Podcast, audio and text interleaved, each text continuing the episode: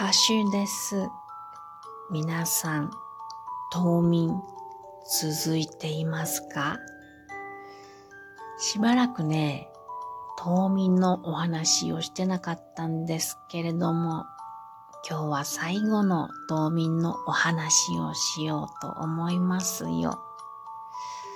ところで、今日はですね、2月の3日です。節分ですね。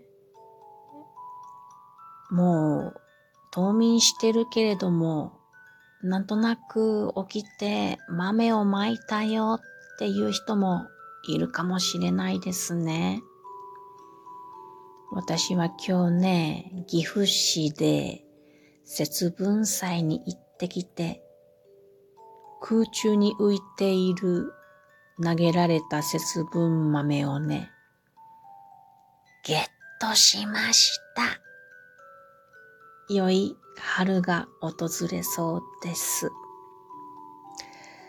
さて今日お話しするのは前回の続きでね、月のワグマのメスは冬眠中に出産をするんだけども、それが不思議なんだよねっていうことなんです。前回ナンバー1027冬眠のお話読んでね、話したことの続きです。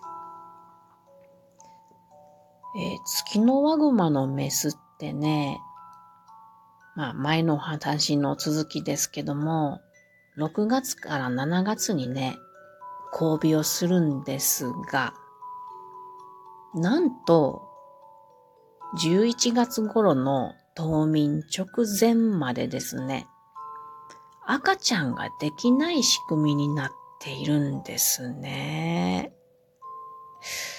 そこで皆さんに聞いてみますね。ズバリ、これはなぜでしょうか？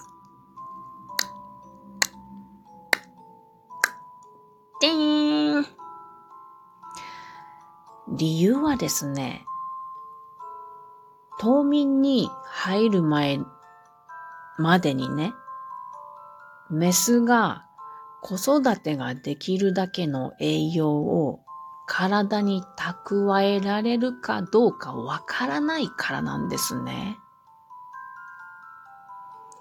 もしそのメスがですね、うん、交尾をしてね、お腹に赤ちゃんがいる場合はですね、冬眠の間に出産をして、お乳を与えて、子育てまでするんですね。冬眠の間にですよ。なので、メスの体っていうのは、交尾をして、まあ、受精まではするんですけれども、その後、ストップの状態なんですね。で、冬眠直前の11月頃までは、ストップのまんまで赤ちゃんができない状態になってるんですね。で、もし、この栄養をたくさん蓄える秋の間にですね、蓄えが少なかったら赤ちゃんはできない仕組みになってるんですね。合理的ですね。皆さん覚えてますかね？前回話しましたけども、この秋の間に月のワグマは脂肪の形で体重を30%増やさなければならないんですね。なので、しっかり栄養を蓄えられないと自分の体も保つことができないんですね、冬眠の間に。なのでそういう仕組みなんだそうですよ。そして、無事栄養を蓄えて出産したメスはですね、冬眠中にね、まあ、1月の下旬からね、2月上旬、今頃ですかね、の間にですね、1頭か2頭体重がね、300グラムほどの大きさの子熊を産むんですね。かわいいね。300グラムってさ、この両手にふと乗るぐらいだよね。この大きさっていうのは母親の200分の1の大きさなんですね。ぬくぬくとね、お母さんのそばにね、こうやっているんでしょうね。ピンクのやつがね。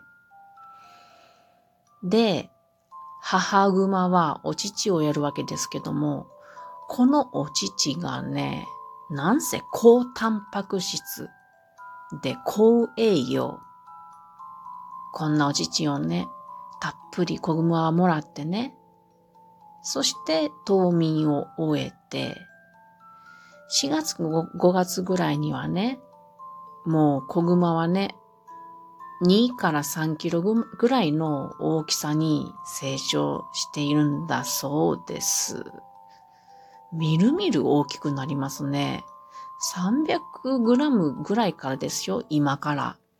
それが4月5月ぐらいには2、3キロになってるなんてね、すごいね。この母乳がいかに高タンパク、高栄養か、想像がつく感じですね。で、その後はですね、母親と一緒に行動をしてね。で、これ、オスはね、何してんのって話ですけど、オスは子育てに一切関わらないんですね。お母さん、たくましいです。で、子熊は母親と一緒に行動して、母親から生きる術ね、なんかこう生き物を取るだとかね、まあいろんなそういう術を学ぶんだそうです。そして夏越えてですね、また冬がやってくるんですけども、また冬はね、この子熊と母親は一緒に冬眠をするんですね。だから、生まれてから2回冬眠は一緒にするんですね。そして、冬眠がまた明けて次の初夏には子熊は親元を離れて独り立ちしていくんですね。なんとなくこの、えー、月のワグマのメスの出産の様子、そして子熊との様子、分かったんじゃないでしょうかね。さて、昨今ね、熊被害が聞かれますよね。熊被害が大変ですね。ちょっと熊の置かれた環境を話してみましょうか。まず、熊の住んでいるのは森ですね。森林ですね。日本の森林面積っていうのは2505万ヘクタールです。これどれぐらいの国土の割合かというと、国土に、国土の約7割が森なんですね。森林なんですね。で、この7割の森ですけども、そのうち人間が作った人工林っていうのが結構あるんですね。人工林の面積は1020万ヘクタール。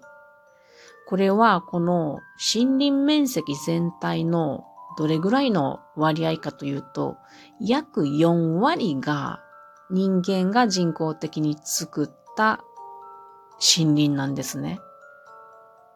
結構多くないですか？驚きませんか？この人工林というものは皆さんご存知のように杉とかヒノキなどが主に植えられているんですね。これはあまりこう月のワグマが食べる食べたいどんぐりの実ではないんですよね。今までの冬眠の中で、お話の中で話しましたけども、月のワグマっていうのは、秋にね、ブナ科のどんぐり、これをたくさん食べたいんですね。だけど、人工林が森林の4割はあるっていうことなんですね。ちょっと、ここ考えた方がいいんじゃないかなって私は思っていますね。でも夏にはね、人工林の中に入り込んだ、あのまあ、草であるとかね。あと、山ぶどうとか、木いちごなどの果実。こんなんがね、人工林でもね、あの、手入れされてないと、入ってきたりすることができるんですね。まあそういうのを食べたりはしているんですが、まあこういう環境であるっていうのは、あの、ちょっと頭に置いといた方がいいんじゃないかなと思いますね。あとですね、鹿の問題もあります。鹿がすごく多いと、熊の食料、食料を減少させてしまうんですね。熊が食べたい、実を鳴らす、例えば、えっ、ー、と、桑の木とか、桑の実って美味しいですね、マルベリー。まあ、こういうのを鹿が、あの、芽吹いた、うん、小さい木のうちに鹿が食べてしまって亡くなってしまうとか、他にもいろんな広葉樹とかの木の幼樹、赤ちゃんの木を食べてしまって、そういう木が育たないっていうことで、鹿が多いと熊が生きていけね、生きにくいっていうことがありますね。それから人間の関係で言うと、ハンターが少なくなってしまっている。昔は怖かったから出てこれなかったとかもあります。